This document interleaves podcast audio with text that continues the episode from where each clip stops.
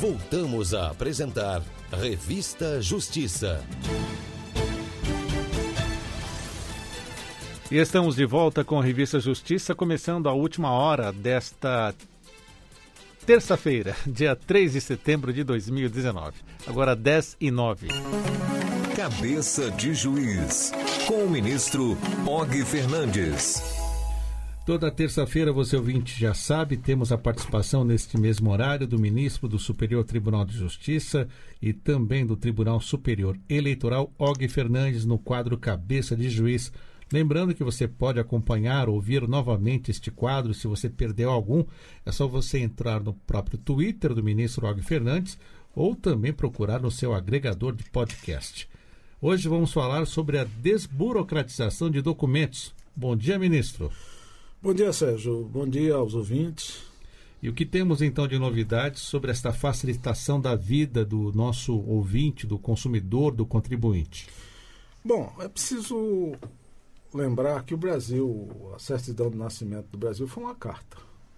Então, nós temos desde o descobrimento em 1500 uma tradição burocrática que vem dos nossos ancestrais eh, portugueses muito intensa. O, o, o tempo que se gasta no país com a papelada para ter acesso a serviços é enorme. E isso preocupa o cidadão. Eu tenho agora me preocupado em trazer aqui para o programa algumas coisas que sejam o, da, vida de, da vida do dia a dia, do cotidiano do cidadão e que possa melhorar através da, da rádio, o conhecimento de uma vida mais fácil, de uma vida é, menos burocrática, é o que eu vou falar hoje. São temas, digamos assim, mais acessíveis a qualquer camada da população. Esse é um tema que se encaixa bem nessa ideia. E podemos começar por onde, ministro? Bom, eu vou falar de uma lei do ano passado, a Lei 13.726, que modifica a relação dos órgãos e entidades com o cidadão. Essa lei dispensa uma série de documentos para facilitar, repito, a vida da, das pessoas. Uh, quais foram as providências mais interessantes uh, definidas por essa lei? Primeiro, reconhecimento de firma.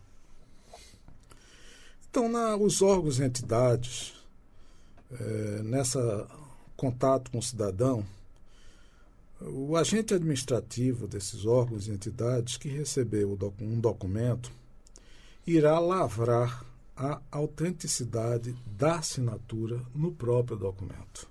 Ele faz o confronto entre a assinatura que estiver lá no cidadão presente, do documento, com aquela que está na cédula de identidade do signatário.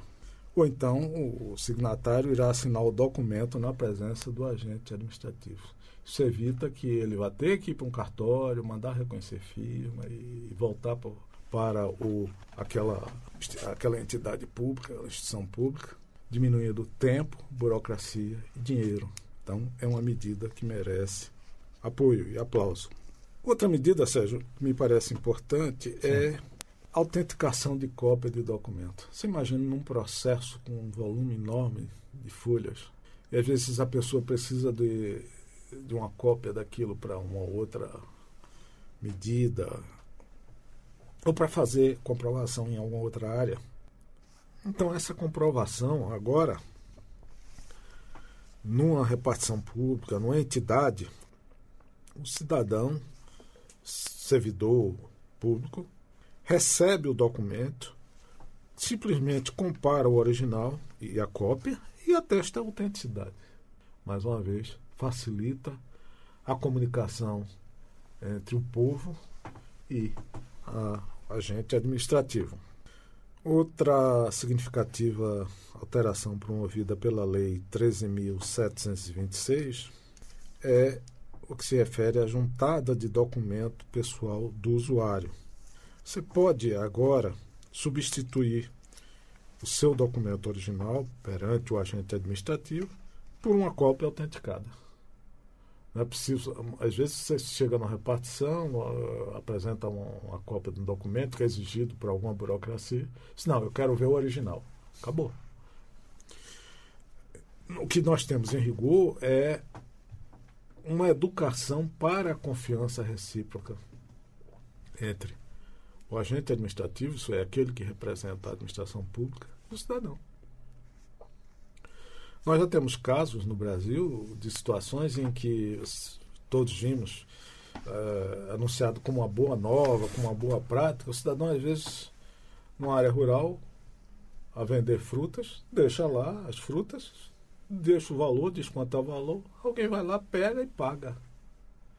Imagine quanta nossa vida seria descomplicada se confiássemos e se fosse possível confiar no seu semelhante.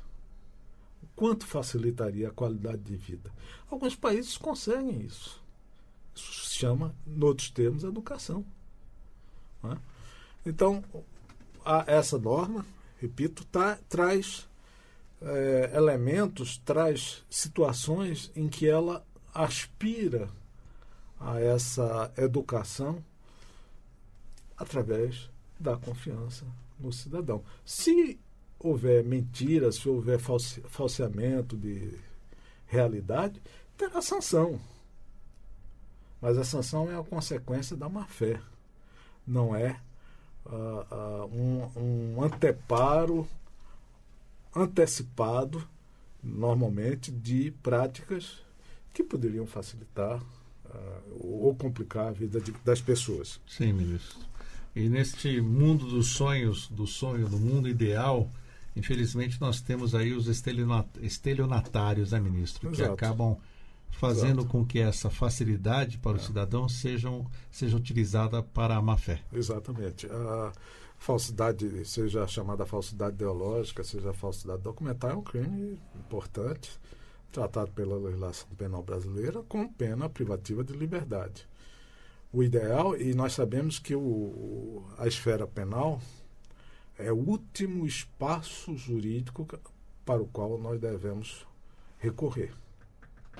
O primeiro são as relações pessoais, administrativas e, no caso, no, no trato com os entes da administração pública, também trazem, até hoje, está sendo modificado aos poucos, trazem essa conotação de, de desconfiança, né? essa tradição de desconfiança. É possível que você tenha numa comunidade de 100 pessoas, de mil pessoas, um que não mereça essa confiança, mas todos pagam com a burocracia pelo fato de que a, a, a presunção é que ninguém merece o conceito de boa-fé. E então, o que temos mais de atitudes que trouxeram essa desburocratização de documentos? Pois é, apresentação do título de eleitor. Agora só pode ser exigido o título de eleitor para votar ou para registrar a candidatura. Então ninguém precisa andar mais com o título de eleitor na mão para prova de que é eleitor efetivo. Tem mais. Autorização, isso interessa muito no país, porque esse caso a miúde acontece. É a questão de autorização com firma reconhecida para viagem de menor. Isso, todo momento está acontecendo qualquer viagem de avião, está acontecendo de um menor viajar com, ou, desacompanhado de um dos pais, o pai ou a mãe, e isso revela, revela na realidade que nós tínhamos uma burocracia enorme. Agora, poderá ser dispensada a apresentação de autorização com firma reconhecida para viagem de menor se os pais estiverem presentes no embarque. Significa que não basta é, viajar, ou não precisa que os dois viajem para fornecer essa, esse documento. Isso melhora também a vida, melhora inclusive a, a, a fluidez é, nas viagens por, através de avião ou mesmo transporte terrestre, navio, etc. Finalmente, hoje, é, a partir da vigência da lei, a certidão de nascimento poderá ser substituída por cédula de identidade, título de eleitor, identidade expedida pelo Conselho Regional de Fiscalização, é, carteira de trabalho, certificado de prestação e de isenção do serviço militar, passaporte ou identidade funcional expedida pelo órgão público. Isso é, a lei confere um tratamento, digamos, mais cidadão ao brasileiro ou aqueles que aqui vivem, de forma a dizer. É como se a administração pública dissesse: você, cidadão, merece crédito. Cada vez mais você merece crédito. Se você não se comportar direito, terá consequências. É assim que os países civilizados fazem. Ninguém exige isso, exceto em situações de exceção. É?